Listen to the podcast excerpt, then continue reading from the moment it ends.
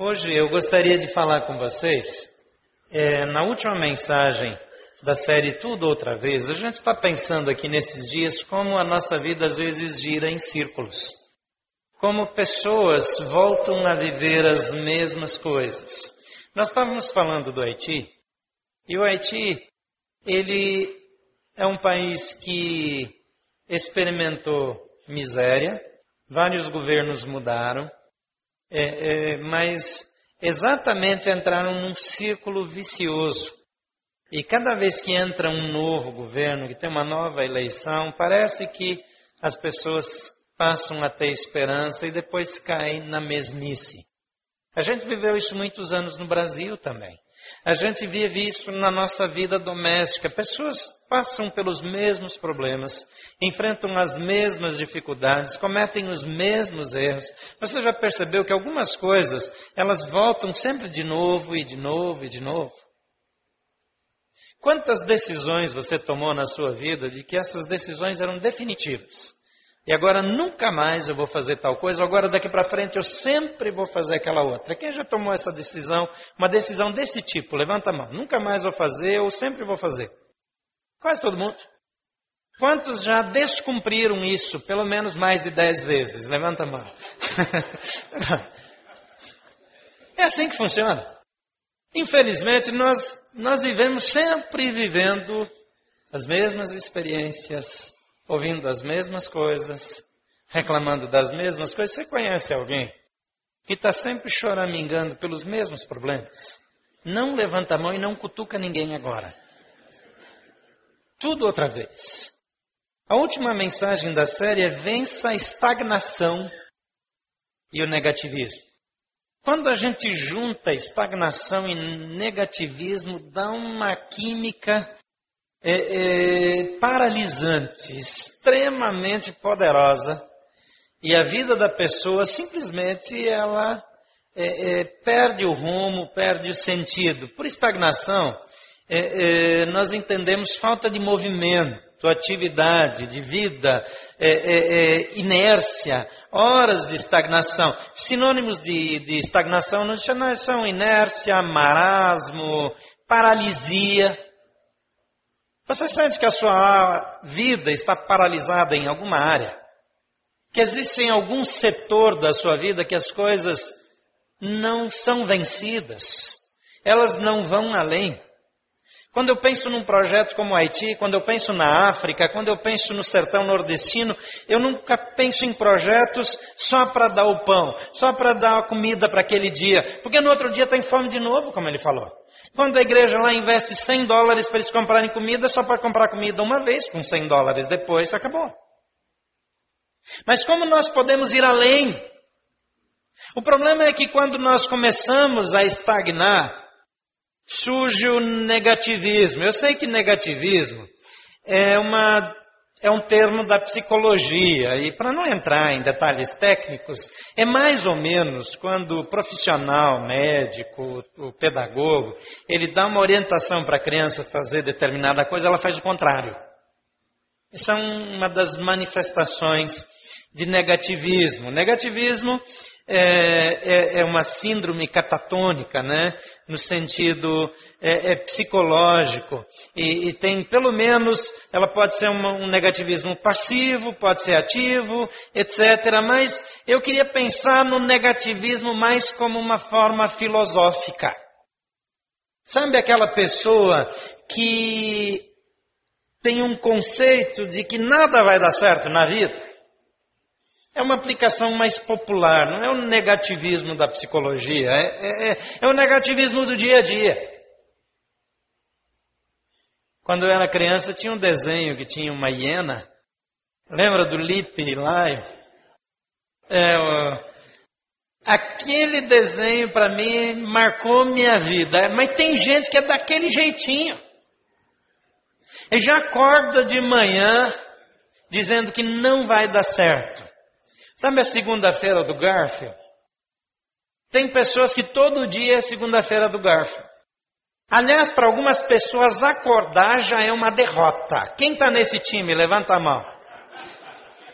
Eu estou fazendo só, um, só para encorajar você. Eu gosto de acordar de manhã, tá? Só uma pessoa corajosa aí eu vi levantar a mão. O resto está com problema de mentira. É a mensagem de domingo que vem.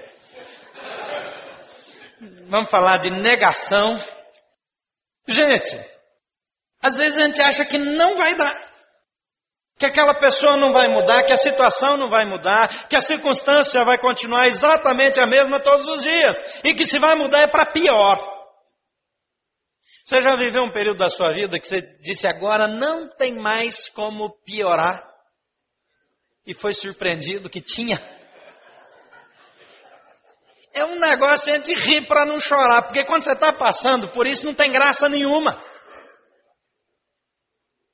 Agora, o negativismo, a estagnação associada ao negativismo, ela engessa e, e dá a impressão que é um engessamento definitivo que não há reboque, não há guindaste, não há, não há nada nesse mundo que possa mudar situações, mudar a pessoa, mudar ela daquele lugar. Tem gente que empaca que parece aquele jegue do sertão, que você não faz andar por nada desse mundo.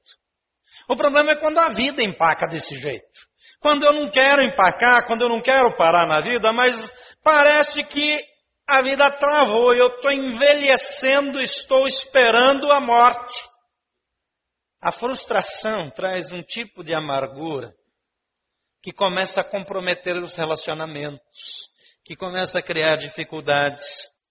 Em Juízes, no capítulo 6, eu já falei é, é, da história desse homem algumas vezes. Tem um homem que chama a minha atenção, porque ele se adaptou, ele se ajustou a uma vida que ele não deveria ter se ajustado, e ele caiu exatamente na estagnação e no negativismo. Essa passagem é Juízes capítulo 6. E se você tiver com a sua Bíblia, você pode abrir, senão você pode acompanhar aí no multimídia. Diz assim: De novo os israelitas fizeram o que o Senhor reprova. E durante sete anos, eh, ele os entregou nas mãos dos midianitas. E os midianitas dominaram Israel, e por isso os israelitas fizeram para si esconderijos nas montanhas, nas cavernas e nas fortalezas.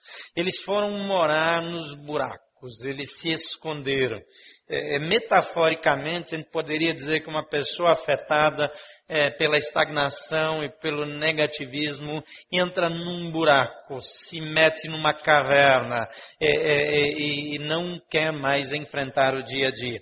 No versículo 3 diz que sempre que os israelitas faziam as suas plantações, os midianitas, os amalequitas e outros povos da região, a leste deles, as invadiam, acampavam na terra e destruíam as plantações ao longo de todo o caminho, até Gaza, e não deixavam nada vivo em Israel, nem ovelhas, nem gado, nem jumentos. Eles subiam trazendo seus animais e suas tendas, e vinham como enxames de gafanhotos. Era impossível contar os homens e os seus camelos. Invadiam a terra para devastá-la. Por causa de Midian, Israel empobreceu tanto que os israelitas clamavam por socorro ao Senhor. Quando os israelitas clamaram ao Senhor por causa de Midian, ele lhes enviou um profeta que disse: Assim diz o Senhor, o Deus de Israel: Tirei vocês do Egito, da terra da escravidão, e os livrei do poder do Egito e das mãos de todos os seus opressores. Expulsei-os e dei a vocês a terra deles. E disse, e também disse a vocês: Eu sou o Senhor, o seu Deus, não adorem ou os deuses dos amorreus em cuja terra vive mas vocês não me deram ouvidos. Então o anjo do Senhor veio e sentou-se sob a grande árvore de Ofra, que pertencia ao Abiesrita Joás, e Gideão, filho de Joás, estava malhando trigo num tanque de prensar uvas para escondê-lo dos midianitas. Então o anjo do Senhor apareceu a Gideão e lhe disse: O Senhor está com você, poderoso guerreiro. Ah, Senhor, Gideão respondeu. Se o Senhor está conosco, por que aconteceu tudo isso? Onde estão todas as suas maravilhas que os nossos pais nos contam eh, quando dizem: Não foi o Senhor que nos tirou do Egito? Mas agora o Senhor nos abandonou e nos entregou nas mãos de Midian. O Senhor se voltou para ele e disse: Com a força que você tem, vá livrar Israel das mãos de Midian. Não sou eu quem o está enviando? Ah, Senhor, respondeu Gideão, como posso libertar Israel? Meu clã é o menos importante de Manassés, eu sou o menor da minha família. Eu estarei com você, respondeu o Senhor, e você derrotará todos os midianitas como se fosse um só homem. E Gideão prosseguiu: Se de fato posso contar com teu favor, dá-me um sinal de que és tu que estás falando comigo. Vamos orar mais uma vez? Pai, muito obrigado por tua presença, obrigado por teu amor e tua graça. Obrigado porque o Senhor nos quer numa vida produtiva, ativa, relevante e feliz. Ajuda-nos a vivermos da maneira que o Senhor planejou e que nós sejamos afetados por tua presença e que a nossa vida seja marcada por tua direção e graça para que nós tenhamos a vida que o Senhor mesmo sonhou para nós. Oramos assim em nome de Jesus. Amém. É interessante nesse texto que na vida de Gideão nós podemos observar algumas marcas eh, eh, da estagnação e do negativismo. E esse estado de estagnação e negativismo, em primeiro lugar, ele resulta, normalmente, ele resulta de negligência ou falha. O estado de negativismo, de estagnação e negativismo, normalmente resulta de negligência ou falha. Em Juízes 6, capítulo 1, diz: De novo os israelitas fizeram o que o Senhor reprova. E durante sete anos eles os entregou na mão de Midian. O problema não é quando nós cometemos um erro acidental. O problema é quando nós cometemos um erro que nós já sabíamos que não deveríamos cometer. Quando você já fez uma bobagem e você faz a mesma outra vez. Quando você volta a cometer os mesmos erros. Quando você faz tudo outra vez. Aí nós temos um problema de auto-rejeição, porque nós começamos a dizer, eu sou estúpido mesmo, eu sou imprestável, eu não sirvo, eu não aprendo, eu não mudo. Então nós começamos a nos agredir, porque nós decepcionamos a nós mesmos. Nós estamos nos prejudicando, mas quando nós superamos aquela crise, nós voltamos a fazer a mesma coisa.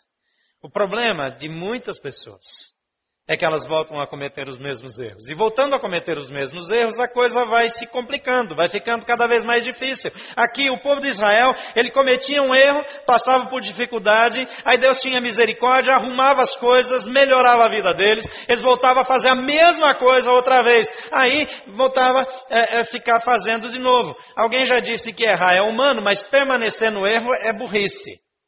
Lá em São Paulo se diz que é humano, mas permanecer no erro é corintiano, né? Mas a minha esposa disse que eu não devo fazer esse tipo de comentário aqui.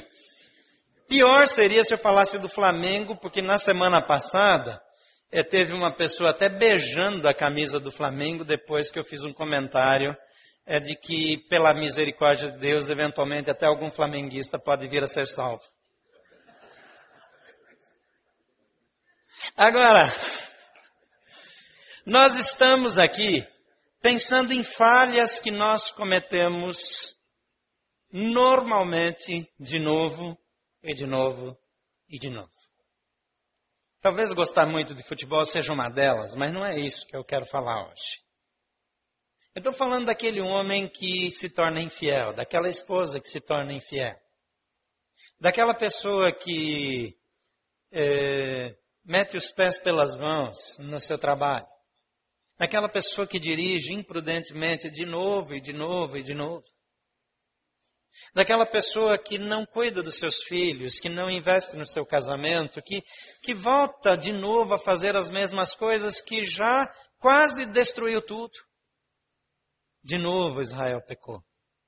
De novo eu errei. Quantas vezes nós vamos continuar fazendo a mesma coisa? Esse estado de estagnação e negativismo também frequentemente é acentuado pela dor e pelo trauma. Em Juízes 6,6 menciona que por causa de Midian, Israel empobreceu, e empobreceu tanto que eles já estavam com dificuldade até para comer. Aqui diz que empobreceu ao extremo. E eles clamaram e pedindo socorro a Deus. Esse povo foi ficando marcado. Eles até plantavam, eles até eh, cuidavam da plantação, eles até tentavam criar um gado, uma ovelha, Mas, vez por outra, os midianitas vinham com mais toda outra corja que apoiava eles e acabava com tudo. Isso vai endurecendo o coração, vai tornando a expectativa. Você olha para Gideão, ele diz: Deus não é conosco, Deus não se importa conosco, Deus não está nem aí. Porque olha aí a nossa dor. Então eu começo a achar não tem mais jeito, não vai mudar, não tem cura. A terceira coisa que o estado de estagnação e negativismo faz, ele provoca ceticismo e amargura. Quando o anjo do Senhor, lá em Juízes 6, 12, 13, diz: é, é, O Senhor é com você, o Senhor está com você, ele diz: O Senhor não está conosco. Se estivesse, nós não estaríamos vivendo como estamos. Por que é que nós estamos nessa miséria? Onde é que estão os feitos do passado? Onde é que está o Deus que fez uh, os milagres lá do Egito, tirou o povo do Egito, fez tudo aquilo que os nossos pais contam? Cadê? Isso aí passou, é loucura, não existe. Deus não se importa comigo. Você já sentiu isso? Você já ficou com a impressão que você está sozinho no mundo, que ninguém liga para você? Que ninguém se importa? Que Deus não se importa? Não é muito difícil chegar nesse estado de coisas, porque o estado de estagnação e negativismo nos leva para isso e também ele desenvolve baixa autoestima. Quando aquele anjo fala com Gideão, e ele é identificado com o próprio Senhor aqui, ele diz assim: Ah, Senhor, eu não posso libertar Israel. Porque Deus fala, vai você. Ele diz: Não, eu não posso. É dizer, eu sou o menor da minha família. A minha família, a, a, a clã que a minha família pertence é a menor. Eu sou da menor tribo. A tribo dele não era nem uma tribo, era meia tribo. Nem tribo tinha, era meia tribo. Era da meia tribo de Manassés. Seu clã era o menor da meia tribo. A sua família não era uma família importante lá e ele era o menor, o mais novo dos irmãos. Quem é irmão mais novo aqui? Levanta a mão. Dê graças a Deus que você nasceu nessa época. Naquela época, o mais novo era o primeiro a apanhar e o último a falar. Agora, o mais novo costuma ser o primeiro a bater, o mais paparicato. Nem sempre, né? Nem sempre. Mas naquela época, o mais novo não tinha vez. Ele fala: não dá. Ele se vê como incapaz. Você já chegou na condição que você olha para as circunstâncias, você olha para os seus problemas, você olha para a crise, você olha para a situação e diz: Eu sou incapaz de lidar com ela. Não tem solução, eu não tenho condições de fazer nada para mudar essa história. Eu não dou conta, eu sou incapaz. Essa leitura acerca de si mesmo. Ela é muito comum nessas circunstâncias, mas pela graça de Deus, eu vejo nesse texto também passos para a vitória. Como nós podemos superar isso? Como nós podemos vencer? Como nós podemos encontrar a cura?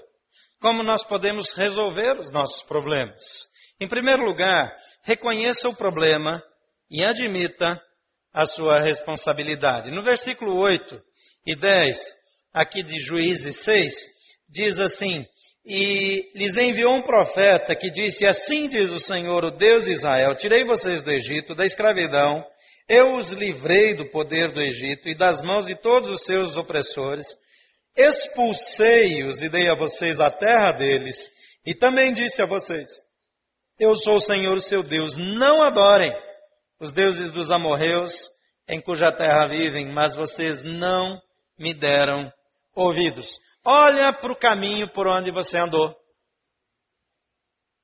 Dá uma olhada no seu histórico de vida. Porque algumas pessoas elas desenvolvem uma defesa e quando elas estão passando por problemas, elas culpam alguém. É a terceirização da culpa, negócio bem atual.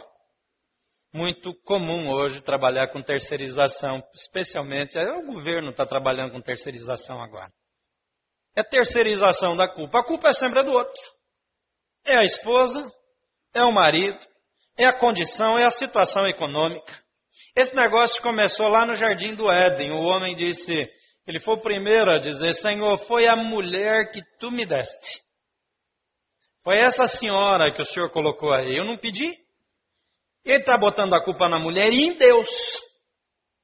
Foi o senhor que colocou ela aqui. É típico do ser humano. É da natureza humana. Então a responsabilidade é dos outros.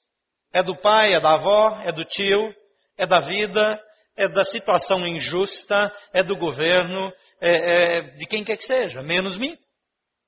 Então, reconheça o problema e admita a sua responsabilidade. Fala comigo assim: eu sou o responsável.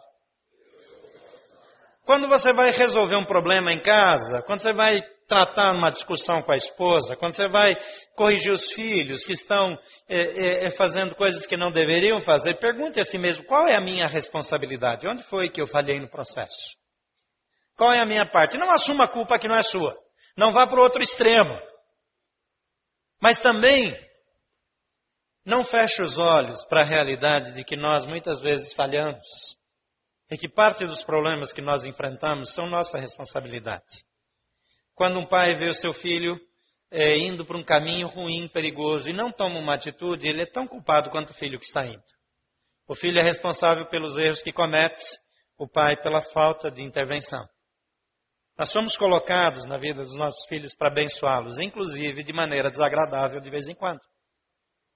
Quando o meu casamento vai mal e eu fico passivamente assistindo a casa cair, eu me torno responsável eu vejo a esposa se interessando por outro homem, o marido por outra mulher, e eu não tomo nenhuma atitude, eu espero para ver o que vai dar, eu também tenho a minha responsabilidade de negligência. Eu não sou responsável pelos erros que outra pessoa comete. Cada um é responsável por seus erros. Eu não tenho que responder pela atitude, pela decisão da outra pessoa, mas a minha atitude, a minha falta de atitude também é responsabilidade minha. Em segundo lugar, disponha-se a ouvir as orientações divinas. Em Juízes 6, 11, 12, o texto diz assim, versículo 11 e versículo 12: Então o Senhor veio e sentou-se sob a grande árvore de Ofra, que pertencia ao Abiesrita Joás. Gideão, filho de Joás, estava malhando trigo num tanque de prensar uvas, para escondê-lo dos midianitas. Então veio o anjo, o anjo do Senhor apareceu a Gideão e disse: O Senhor está com você, ó poderoso guerreiro. Aqui já tem uma informação que pode mudar toda a história, toda a realidade dele. Ele está se sentindo abandonado, incapaz, fraco, sem recursos, sem instrumentos para mudar a realidade. A única coisa que ele tenta fazer é tentar salvar alguma coisa para sobrar alguma coisa para comer mais tarde. Mas o anjo chega e diz: O Senhor é com você. Deixa eu dizer uma coisa para você. Olha para a sua situação, para a sua circunstância, para o seu ambiente. E ouça essa frase do anjo: O Senhor é contigo. Deus está com você. Não importa o que você fez para chegar nessa situação, não importa o que, é que os inimigos estão fazendo, não importa o que os amigos estão fazendo, mas o Senhor é com você. Aprenda a ouvir a voz de Deus, porque se nós não ouvirmos a Deus, então nós não teremos vitória contra a estagnação, negativismo, em nada mais que nós nos propusemos a fazer na nossa vida. Em terceiro lugar, enfrente honestamente as suas dores e dúvidas. O versículo 13 desse mesmo capítulo 6 diz: Ah, Senhor, Gideão respondeu: Se o Senhor está conosco, por que nos aconteceu isso tudo? Onde estão as maravilhas que os nossos pais nos contam quando dizem: Não foi o Senhor que nos tirou do Egito, mas agora o Senhor nos abandonou e nos entregou nas mãos de Midian? Ele não está disfarçando, aparece um ser celestial, alguém de outro mundo aparece. Ele sabe que tem alguma coisa sobrenatural. Ele desconfia que pode ser um representante da parte de Deus, porque a cultura religiosa do povo aponta para isso. E ele é honesto com as suas impressões. Elas estão erradas, elas são é, é, deformadas, elas estão afetadas pelas circunstâncias, mas ele fala para a pessoa certa aquilo que está no seu coração.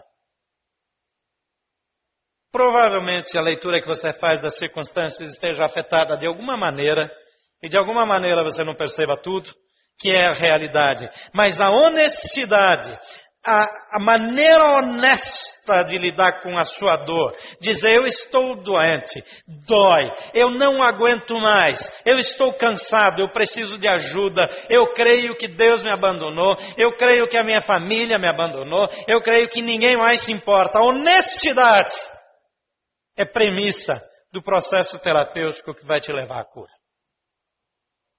A negação é uma desgraça. Nós aprendemos a dizer está tudo bem. A gente pergunta como vai, sabe que é educado responder com outra pergunta, como vai? Aí fica dois com cara de bobo. Como vai? Como vai? E aí? Porque ninguém quer saber da vida de ninguém. Porque nós nos protegemos e não queremos responder. Nós não queremos que ninguém saiba das nossas dores. Nós queremos continuar com aquela aparência de que vai tudo bem. E quando alguém resolve quebrar essa regra da sociedade não verbal, todo mundo sai de perto. Ninguém quer ficar perto de alguém que está sempre chorando, choramingando, reclamando. Não é verdade? Começa a falar dos seus problemas para ver como desfaz o bolinho. A panelinha acaba. Vai todo mundo embora. Ah, lembrei de um compromisso. Outra pessoa atende um telefonema que não existe e sai de perto. Ah, só um minutinho aqui, não tem nada.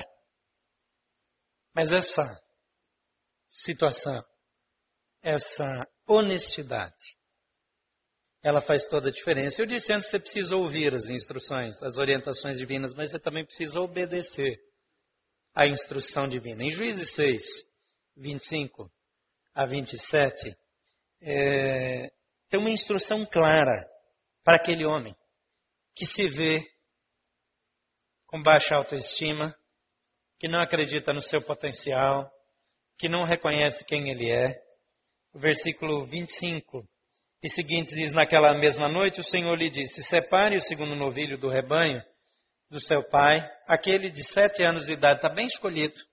Despedace o altar de Baal que pertence a seu pai, corte o poste sagrado de Azerá, que está ao lado do altar. Depois faça um altar para o Senhor, o seu Deus, no topo desta elevação. Ofereça o segundo novilho em holocausto com a madeira do poste sagrado que você irá cortar. Assim Gideão chamou dez dos seus servos e fez como o Senhor lhe ordenara, mas com medo da sua família e dos homens da cidade, fez tudo de noite e não durante o dia. Ele obedeceu com medo, com dificuldade, com insegurança, foi à noite, com medo da exposição, com constrangimento, ainda com dúvida se ele era aquilo que Deus está falando, mas ele fez. Deixa eu falar uma coisa para você. Algumas atitudes que nós precisamos tomar na vida vão parecer difíceis demais. Quando você precisa romper com um estado de coisas, quando você já se deixou dominar por uma situação. Se você é dominado por sua família, se você é dominado por seus amigos, se você é dominado por seus colegas de trabalho, se você já se mostrou de um jeito que você não é, e você ficou sob controle de pessoas, e você precisa romper com isso, você precisa dar um passo de fé, coragem, mesmo que isso lhe pareça difícil. Agora presta atenção, se você não der esse passo, você nunca vai mudar. Você não precisa quebrar tudo, você não precisa romper com todos, você não precisa consertar tudo de uma vez. Gideão, ele sai à noite. Ele não tem coragem de enfrentar a família, ele não tem coragem de enfrentar o povo da cidade, ele está intimidado pelo desafio. Talvez as circunstâncias que você precisa mudar, talvez colocar ordem na sua casa, talvez mudar de atitude no seu trabalho, talvez romper com um estado de impiedade, talvez romper com um estado de desonestidade, talvez romper com uma dominação, um sentimento opressor que está dentro de você. Pareça difícil demais. Mas é um passo de cada vez. É uma atitude de coragem. Eu preciso avançar. Eu preciso agir ou eu vou continuar exatamente do jeito que eu estou. A primeira vez pode ser imperfeita, nada glamurosa, faz escondido, faz à noite, não tem muito charme. Não vai ser visto como um herói. Mas esse homem, medroso, cético, de baixa autoestima, que se acostumou à situação, que se adaptou às circunstâncias, que começou a roubar o que é seu. A pessoa que tragédia. Eu tenho que roubar o que é meu e esconder para que eu não fique sem nada. É trágico. É dele. Mas ele age como se não fosse. Ele é o dono, mas age como se fosse o usurpador. Ele é o proprietário e age como ladrão. Tem muita gente que trocou a função. Você foi criado para ser o proprietário, o dono. Você foi chamado para ser líder da sua geração. Para isso, dê os passos necessários. Em quinto e último lugar, remova da sua vida os inimigos da liberdade. No versículo 25, está de novo aquela ordem que Deus deu: remova o corte o poste, é, é, despedace o altar, o poste ídolo, despedace o altar, que está na casa do seu pai. Ele está dizendo: Deus me abandonou, mas dentro da casa dele tinha um altar de contaminação e um poste ídolo que as pessoas adoravam ao Deus estranho. A minha pergunta é: o que, que tem dentro da sua casa hoje que é um manifesto de impiedade? Pode ser de imoralidade, pode ser tanta coisa. Um dia eu atendi um menino que entrou no quarto do pai cristão e achou uma pilha de revista Playboy. Primeiro ele se deliciou naquele negócio, depois ele veio com crise de consciência falar comigo. Agora a contaminação já chegou no filho. Às vezes eu quero que meus filhos tenham uma vida santa, mas eu acesso pornografia na internet. Eu quero santidade na minha casa, mas eu tenho assinatura de canal pornográfico que passa filme de chinelagem, como eu digo. Por quê? Para acessar de madrugada, quando está todo mundo dormindo? Bill Hybels escreveu um livro, Quem é você quando ninguém está olhando? Tomar atitudes e limpar a minha vida é imprescindível para que eu rompa com a estagnação e o negativismo. Talvez a coisa não ande na sua vida porque está em sujeira. Porque tem coisa que você sabe que tem que sair, mas você não tem coragem. E a Bíblia diz que você precisa agir, ainda que seja à noite ainda que seja às escondidas, ainda que seja com falta de coragem, mas você precisa se levantar e agir. Para que Deus mude a sua história, para que Deus mude a sua vida, para que Deus conserte a sua família, para que Deus equilibre o seu orçamento, para que Deus transforme a realidade na qual você se encontra. Quais são os obstáculos? Quais são as barreiras? Quais são as crises que você vive hoje? Existe estagnação e negativismo na sua vida? Existem coisas que Deus quer mudar no seu coração? Por favor, feche seus olhos. Nós estamos diante de Deus que tem todo o poder. A Bíblia diz que se confessarmos os nossos pecados, Ele, o Senhor Jesus, é fiel e justo para nos perdoar os pecados e nos purificar da injustiça. Injustiça para Deus é tudo aquilo que não presta que está na minha vida: rancor, amargura, pecados escravizadores, mentiras. A Bíblia diz que Deus nos criou para a liberdade.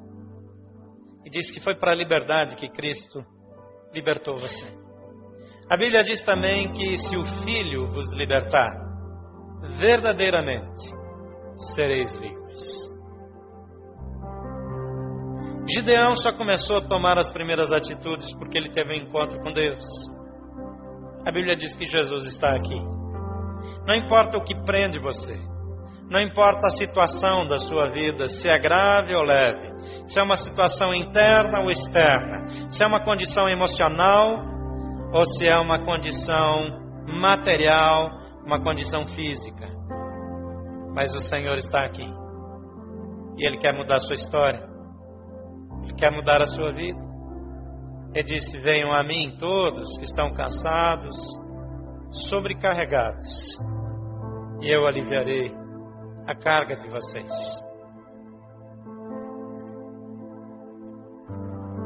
Fala para Deus, diga: Eu preciso de ajuda. Eu preciso da Sua graça. E a maneira de receber essa graça, se você já teve encontro pessoal com Jesus, é dizer: Senhor Jesus, me socorre. Eu me perdi, eu me afastei, eu preciso da sua ajuda. E ele vem em seu socorro. A Bíblia diz que ele tem prazer em atender a sua oração. Mas talvez você está aqui e você não teve encontro pessoal com Jesus Cristo. Talvez você ainda não se tornou amigo pessoal de Jesus. A Bíblia diz que você precisa fazer duas coisas para receber a ajuda de Jesus na sua vida. Em primeiro, crer que Ele é o Filho de Deus, que Ele veio a esse mundo, que Ele morreu na cruz por você. Crer que Ele ama você, que Ele se importa com você. Crer que você tem valor para Ele. Em segundo lugar, aceitá-lo. Dizer, Senhor, eu te aceito. Eu quero que o Senhor entre na minha vida. Eu quero que o Senhor quebre a paralisia. Que o Senhor tire o gesso. Que o Senhor me liberte para que eu tenha um casamento abençoado, uma vida feliz, para que a minha família seja uma família próspera, para que os meus relacionamentos sejam saudáveis, para que eu tenha vida eterna por meio de Jesus Cristo. Você precisa de Jesus na sua vida? Você gostaria de convidar Jesus para entrar no seu coração? Eu quero orar por você. Eu queria que você orasse comigo, repita comigo, mesmo que você já fez essa oração dezenas de vezes, diga comigo, Senhor Jesus, eu sei que tu podes mudar a minha vida. Repita comigo: Eu sei que tu és o Filho de Deus, que pode me perdoar, que morreu na cruz em meu lugar. Eu creio que tu és o Salvador de todo homem que crê em ti. E eu confesso que tu és o meu Senhor, porque eu te recebo como meu Senhor e meu Salvador pessoal em nome de Jesus. Continue com seus olhos fechados. Se você quer dizer sim, essa oração é para mim, eu quero confirmar isso diante do Senhor. Enquanto eu oro agora, mantenha uma de suas mãos erguidas, dizendo sim para Jesus. Entre você e Deus, só levanta uma de suas mãos, mantenha erguida enquanto eu oro. Pai querido, tu conheces a realidade de cada um dos que aqui estão. Cada uma das mãos que se levantam aqui nessa noite estão dizendo: Eu quero Jesus. Pai, cada uma dessas mãos representa uma pessoa que está dizendo: Eu quero uma vida de liberdade em Cristo. Eu creio que Jesus é o Salvador, eu creio que Ele ressuscitou dos mortos, que Ele veio e morreu por mim, mas pode me curar, pode mudar a minha história. Pai, porque eles estão dizendo isso, o Senhor disse que o Senhor escreveria os seus nomes no livro da vida, que o Senhor daria do seu espírito, que o Senhor mudaria a vida dessas pessoas. E Pai, são tantas pessoas dizendo eu quero Jesus. Tantas pessoas erguendo a sua mãe dizendo eu preciso de Jesus. Pai, tu estás vendo o coração. Então escreve os seus nomes no livro da vida. Marca suas vidas com a tua graça, com o teu poder. Ó Pai, transforma de uma vez por todas. Ó Pai, ainda que com medo, ainda que devagar, ainda que com dificuldade, dá a eles coragem para dar o primeiro passo que o Senhor conceda vitória em todas as coisas. Eu repreendo toda a intenção maligna da vida deles. Pai, pela palavra de Deus, pelo poder de Jesus Cristo, eu declaro sobre eles a graça de Jesus e a falência das obras das trevas. E eu peço que o Senhor os envolva no teu grande e perfeito amor, para que eles comecem uma nova vida, livre em Cristo Jesus. Em nome de Jesus. Amém.